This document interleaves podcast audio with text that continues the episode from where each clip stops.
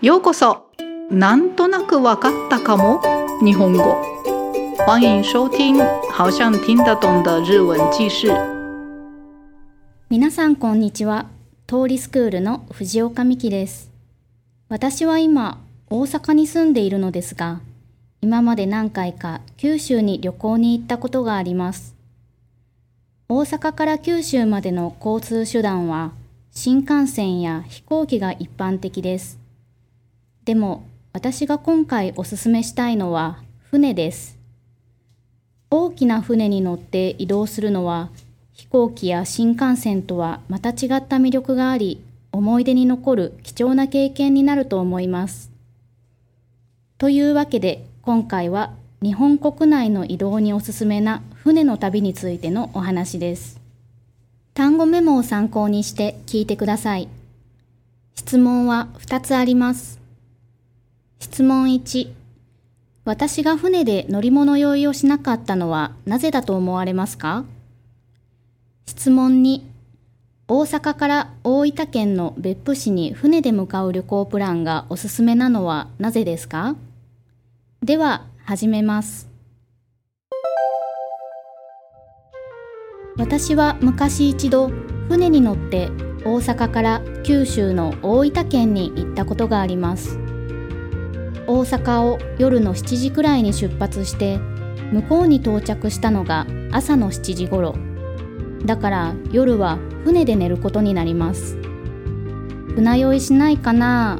ちゃんと寝られるかな？とちょっと心配しましたが思った以上に快適でした。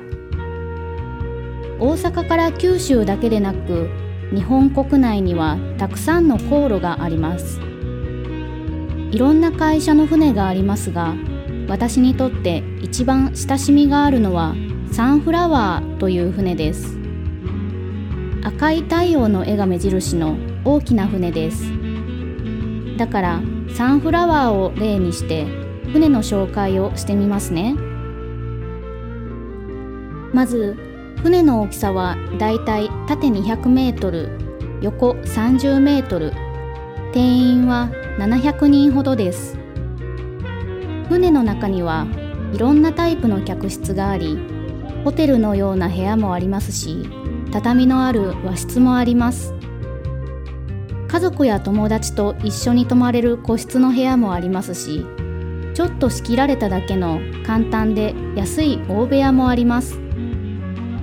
豪華な部屋だと船に乗ってることを忘れてしまうような内装で一日中のんびりくつろげそうなくらいです。食事をする時にはレストランがおすすめです。船にもよりますがサンフラワーのレストランはビュッフェ形式です。このビュッフェも美味しいらしいですよ。船の中には大きなお風呂大浴場もついています。大浴場の窓からは広い海が見えます。海の上でお風呂に入れるって面白いですよね。売店にはお酒やカップラーメンやここでしか買えない限定のお土産も売っています。私は乗り物酔いをしやすいタイプなので心配していましたが大丈夫でした。これはおそらく小さな船と比べて大きな船は揺れが少ないからでしょう。甲板に出ると景色を楽しめます。大きな橋をくぐり抜けたり近くの夜景を見たり早起きして日の出を見たり。もちろん新幹線や飛行機で移動する方が短時間で済みますが船の旅は移動の時間も非日常な感じがして特別な思い出になります。12時間の船の時間は長いようであっという間です。食事をしてお風呂に入ってしっかり寝てる間に移動ができます。大阪からの航路で個人的におすすめなのは大阪から大分県の別府市に船で向かう旅行プランです。別府や湯布院など観光地へのアクセスがいいですよ。船の旅だいたいどんな感じか分かりましたか？興味が湧いたら一度調べてみてくださいね。というわけで今回は船の旅のお話でした。では質問と答えです。質問1私が船で乗り物酔いをしなかったのはなぜだと思われますか？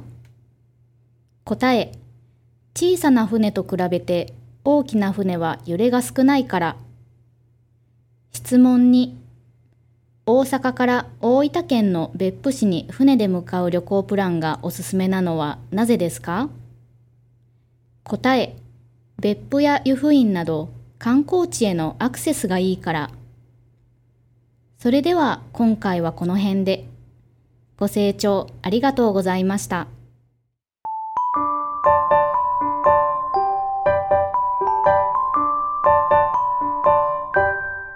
那么接下来是这个内容的简单的解说，已经听得懂的人就不用再听了。じゃあ始めます。はい、それではちょっと解説してみます。今日の诶，テーマ，今天的主题是船の旅，坐船去旅行，ですね。诶，Miki さん开始的时候说，以前他从大阪到九州的大分县大分県有去旅行的时候，选择坐船移动。啊，他是那时候是晚上七点从大阪出发，然后隔一天早上七点到大分县，那总共是十二个小时的旅程。啊，他原本是担心能不能在床上睡觉，诶，结果比想象中的还要很舒服，啊，所以就他就今天要介绍给大家这个船の旅ですね。 啊，他是说啊，在日本是其实蛮多航线，也很多航运公司、客船公司，好了，客船公司各有很多的很多层的船ですね。那 Miki さん今天举例介绍的是其中一个船，叫做诶 Sunflower，诶都是用平假名写的，呃意思是向日葵的，哎 Sunflower。 那有看到这个这个船的那个船体上画画很大大的红色太阳啊，如果是你有看到的话，这个就是应该是 Sunflower 的。哎，第 Sunflower 是大约。诶，两百公尺，然后宽度是三十公尺左右的大小，然后可载人数是几百个人左右的是呢，应该算蛮大的吧。诶诶，床上有各种客房，然后像饭店那种的，诶，自己或和家人朋友一起住的房间，或者是也有榻榻米的，诶，房间真的像饭店那样的呢的房间也有。或者是很简单割开，好像是用窗帘割开的，就很大的，就跟其他的不认识的人一起共用的那种大大房间也有。那当然这种比较便宜。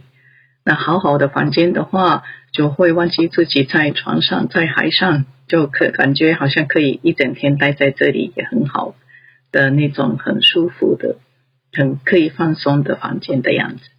诶诶。还有 Miki さん推荐在床上的餐厅用餐ですね。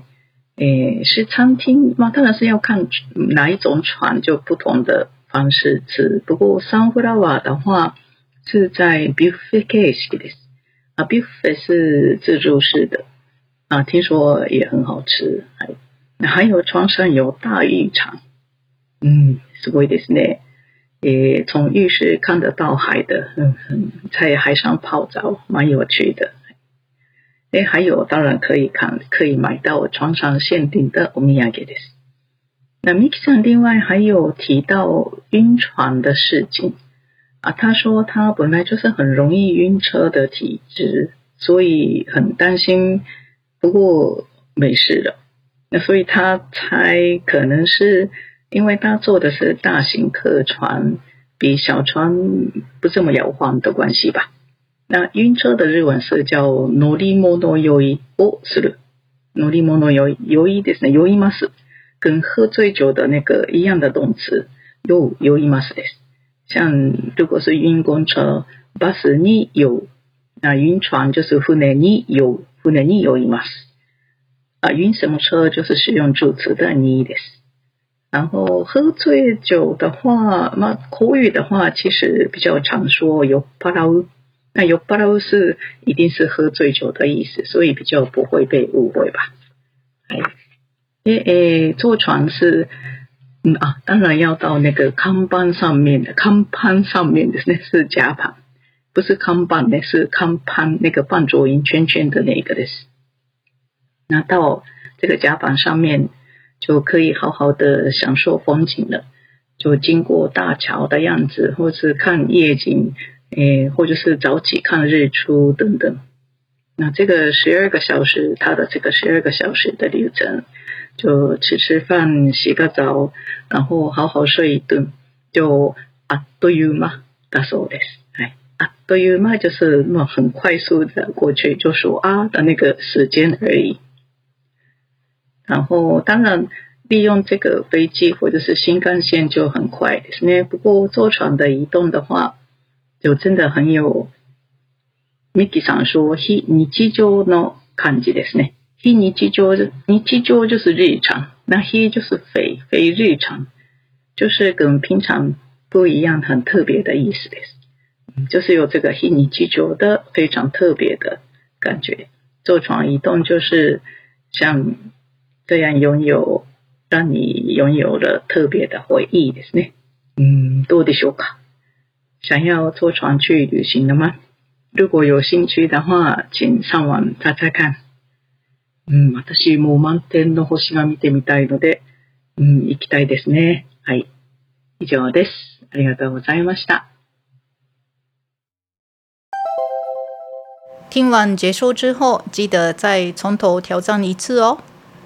那么我们下次见。お時間あったらまた聞いてください。ご清聴ありがとうございました。